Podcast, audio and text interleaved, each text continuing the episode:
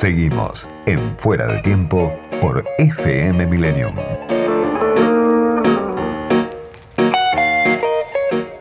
Del otro lado de la línea está Marina Dal economista y directora ejecutiva de la consultora EcoGo. Marina, ¿cómo andás? Soy Diego Genud, gracias por atenderme.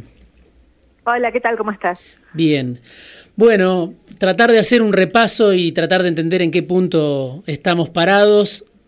En apariencia el gobierno viene de dos semanas de respiro en la cotización por lo menos del, del dólar blue, del contado con liqui del dólar MEP, de todos esos nombres que venían marcando la agenda del gobierno y parecíamos que, parecía que íbamos a, un, a una devaluación inminente, más fuerte del tipo de cambio, brusca, forzada por el mercado. ¿Qué es lo que está pasando? Bajó el blue casi 40 pesos desde que Guzmán empezó con, con su estrategia, algunos dicen haciendo todo lo contrario de lo que había hecho Pese, con gestos al mercado, con una licitación de un bono atado al dólar. ¿Cómo se explica lo que está pasando en este momento? Sí, a ver, eh, Pese cambió, lo, puso, modificó los controles de capitales eh, allá por mediados de septiembre y a partir de ahí la brecha se te empezó a disparar.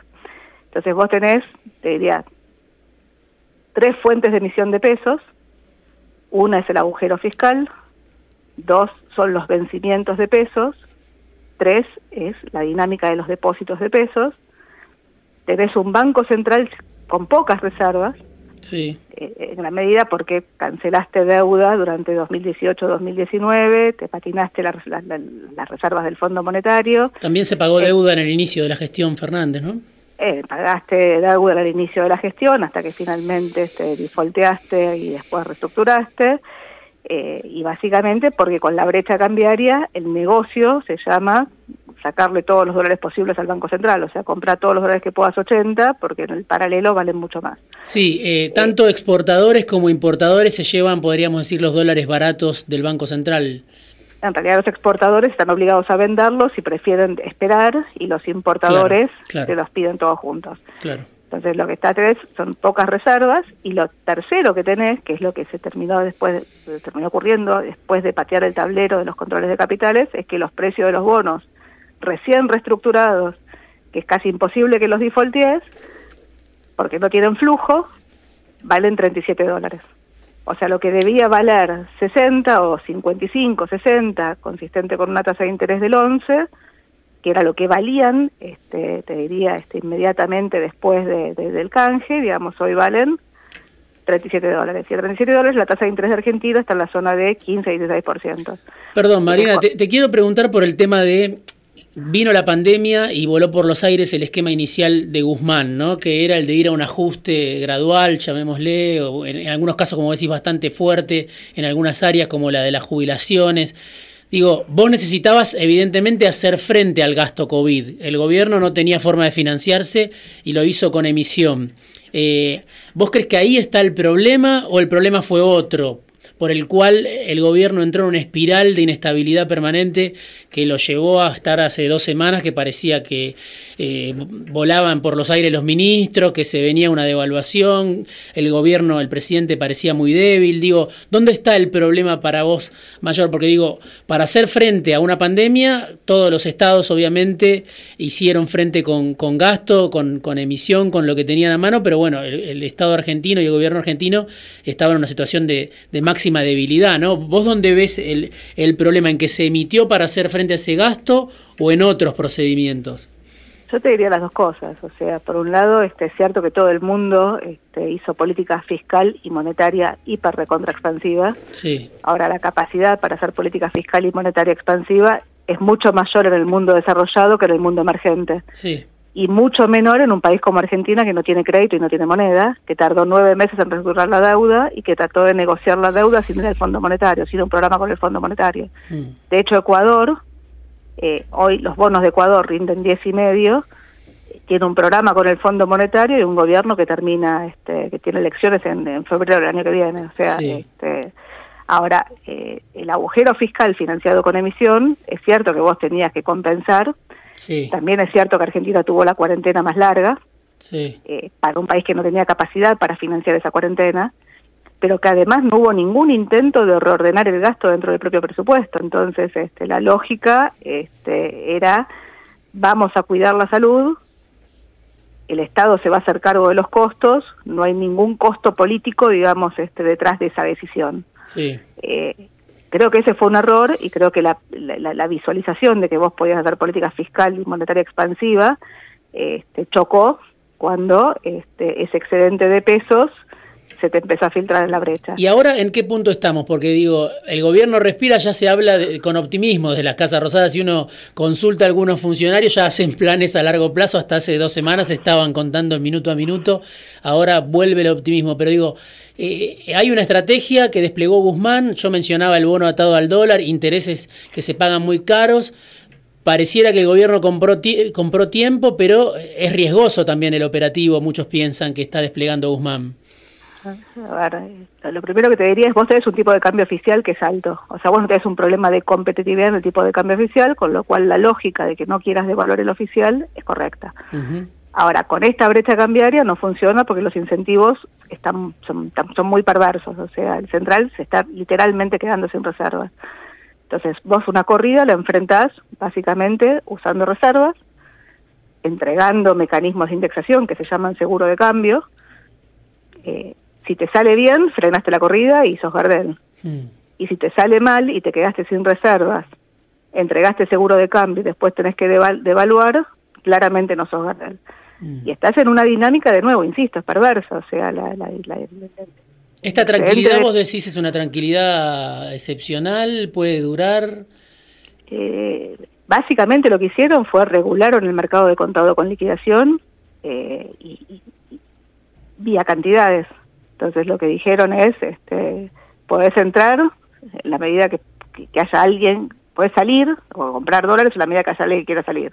Mm. Entonces regulaste cantidades y el Banco Central está vendiendo dólares para comprar bonos en dólares, que los está vendiendo a su vez contra pesos, haciendo la inversa del contado con liquidación y bajando directamente la brecha. En simultáneo subiste la tasa de interés de pesos, tarde a mi juicio, y empezaste, digamos, a intervenir este, y, entregaste el dólar link. Las tres cosas, intervenir en el contado con liquidación, subir la tasa de pesos y entregar dólar link, eran cosas que yo pensaba que vos tenías que hacer inmediatamente después de la reestructuración y que te hubieran permitido contener, bajar la brecha, digamos, y no devaluar el oficial. ¿Es correcto interpretar que, que, el gobierno, digamos, cede a lo que le reclamaba el mercado, pero cede tarde desde la debilidad? Se detarde desde la debilidad y con una tasa de los bonos en dólares muy alta. Entonces, el problema que vos tenés es que mientras el, precio de los bonos en dólares no suba, sí. todo lo que estás haciendo es muy endeble y además estás aumentando los riesgos porque estás perdiendo reservas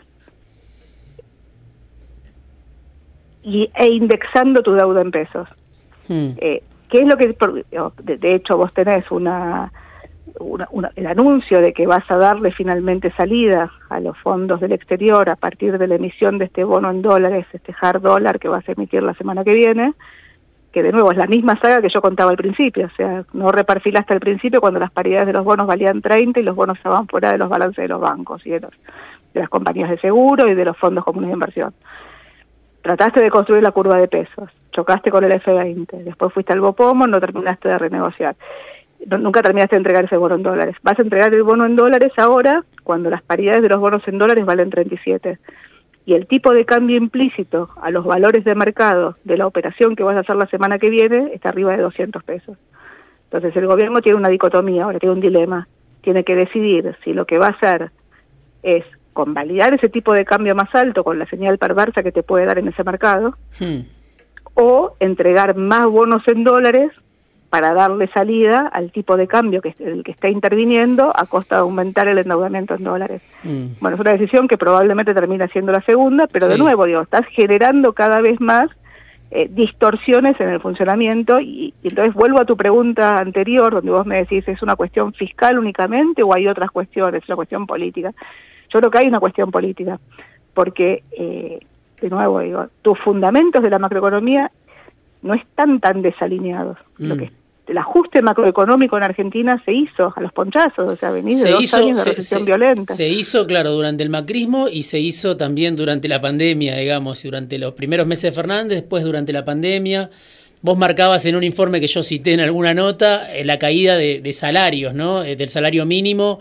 Hoy en Argentina tiene, según los números de Cogou, de tu consultora, el salario mínimo más bajo de la región, solo este, por encima de Brasil y México. El resto de los países de América Latina tienen un salario mínimo en dólares más alto, ¿no? Eso te da cuenta. Calculado al tipo de cambio oficial, calculado al dólar brecha, tiene el salario mínimo más bajo de la región.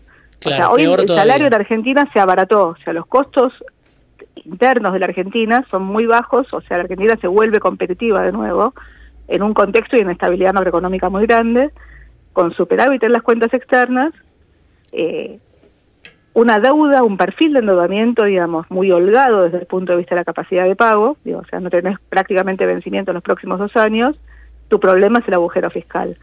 Perdón, vuelvo, vuelvo al tema salario, porque eh, justamente, ¿no? No solo es, venimos de tres años de caída del salario, sino que hace 10 años, en 2011, eh, el problema que marcaban algunos economistas, entre ellos vos, era el, inverso, ¿no? Argentina tiene, tenía salarios muy altos en dólares, o sea que entró en un tobogán vertiginoso en, la última década, acelerado al final, ¿no?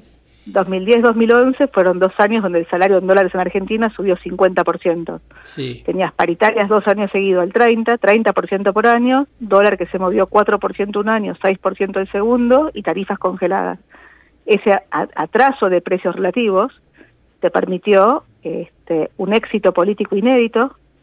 La reelección ganó, con el, ganó con el 54% de los votos y un desastre macroeconómico que terminó en el estancamiento crónico de la Argentina. A partir de 2012 la Argentina dejó de crecer, tuvo ese crecimiento en zigzag, eh, donde crecían los años electorales y caían los no electorales, y la recesión violenta 2018-2019. Ahora, con, Macri, con Macri fue, fue a la inversa, ¿no? O sea, aumentaron las tarifas en dólares mucho, algún número de Cobau decía 50%, y cayeron los salarios en dólares mucho. Este, creo que vos decías 58% hasta, hasta este año inclusive. Digo, se revirtió esa ecuación. En realidad te diría que con Macri tuviste dos periodos. Tuviste un primer periodo, 2016-2017, donde vos trataste de graduar el ajuste apelando al endeudamiento. Eh, el aumento en las tarifas y el dólar era parte de la agenda de cualquiera que llegara en 2016. La discusión era la magnitud y la forma en la cual se, se, se, se, manejaba eso dentro de un esquema de consistencia política y económica. Acá lo que tenías eran compartimentos estancos. Tenías a Languren, que quería volver a los marcos regulatorios de los 90 y lo tenías a Federico Sturzenegger en el Banco Central que quería bajar la inflación este, eh, eh, en forma muy abrupta para una economía que tenía desequilibrio fiscal y que estaba usando el endeudamiento en dólares para financiar una brecha de pesos. Me estoy, me estoy quedando casi sin tiempo, pero te quiero preguntar, viene el fondo ahora. ¿Qué puede negociar la Argentina en este contexto? Puede ir a un programa con el fondo, el fondo es parte de la solución, es parte del problema para, para Guzmán, para Fernández, ¿cómo lo ves? Y el fondo te puede aportar te puede aportar credibilidad, o sea, te puede aportar, o sea, un programa con el fondo te puede ayudar a estabilizar los precios de los bonos, que hoy de nuevo están en valores de default, están en valores de recupero hmm. para una deuda recién reestructurada. Eh, y si vos lográs estabilizar los precios de los bonos en dólares, tenés algún margen para estabilizar la dinámica cambiaria y detrás de la dinámica cambiaria se estabiliza la dinámica macroeconómica. Después te falta la agenda larga. Ahora, eh, no me queda claro que el acuerdo con el fondo vaya a ser algo inminente. Viene la misión ahora el 15 de septiembre, eh, perdón, el 15 de, 15 de noviembre, digamos. el 10 me este, parece, me dijeron, no sé. bueno, está viniendo ahora la segunda, la segunda mitad de, de noviembre. Eh, y ahí vas a tener este de nuevo digamos una discusión de un programa. Ese programa no me queda claro que, que, incluya fondos frescos. Me imagino que el gobierno los debería pedir. Y esos fondos frescos te deberían contribuir a estabilizar las reservas. Y con estabilizando las reservas vos podrías tener algún esquema de estabilización cambiaria. Creo a esta altura que con esta magnitud de la brecha es difícil pensar un esquema de estabilización cambiaria sin un salto del tipo de cambio oficial. Lo último que te pregunto la economía real el gobierno ya hace rato que ve brotes verdes, pero ahora empiezan a aparecer, ¿no? Qué sé yo, despachos de cemento, despachos de acero, vería incluso, bueno, el rebote de la industria que, se está marcando ahora. Eh, ¿Cómo lo ves? ¿Este rebote en la economía real le puede servir al gobierno para compensar ese ajuste que piensa hacer en ATP, en IFE, le puede servir para una recuperación o estamos, seguimos en el fondo del mar y apenas este, empieza a salir después de un derrumbe muy, muy profundo la, economía argentina? Yo te diría dos cosas. La primera es que en la medida que la cuarentena se levanta, la economía rebota. Mm. Y eso lo viste en todo el mundo. Y cuando la cuarentena se vuelve a poner, la economía cae. Eh, la segunda que te diría es, en un contexto de enorme emisión monetaria y corrida al dólar, sobre todo si empezás a ponerle trabas a la corrida al, dólar marginal, o sea, porque al oficial ya no puedes entrar, entonces al marginal, bueno, la lógica es que eh, haya, digamos, un intento de sacarse los pesos contra bienes durables, y eso es lo que te está pasando. Entonces, mirás que la construcción eh, empieza a volar por los aires. Las ventas de insumos para la construcción del mes de octubre fueron las más altas de los últimos 10 años. Nadie quiere los pesos, se los sacan de encima en un segundo. Bueno, la, discusión es qué es lo que te pasa con la dinámica de precios detrás de, esa, de, ese esquema y sobre todo qué es lo que te pasa con las reservas del Banco Central, porque finalmente acá todo, digamos, te, digo, hay dos cosas que te van a definir si esto estabiliza o no. Una es la dinámica de las reservas, si las reservas siguen cayendo, eh, estás cerca de tener un problema. Sí. La segunda es qué es lo que pasa con los precios de los bonos en dólares, que son los que te permitirían intervenir en la brecha y, este, estabilizar la dinámica de las reservas. Mm. Hay economistas que te dicen, si estabilizas las reservas, todo lo demás se tranquiliza, y otros que te dicen, si estabilizas los precios de los bonos, en realidad tenés margen para estabilizar las reservas. Eh, la verdad es que van las dos cosas de la mano. Por ahora tuviste, si querés, los desde que el dólar bajó, el Banco Central seguía perdiendo reservas a ritmo acelerado, tuviste una primera semana, este, esta semana, donde el central compró algo de dólares, prácticamente queda equilibrado, y tuviste precios de los bonos que dejaron de caer y tuviste una leve recuperación después de la señal fiscal de, enero, pero todavía está y está en el, en, el primer escalón de una escalera larga.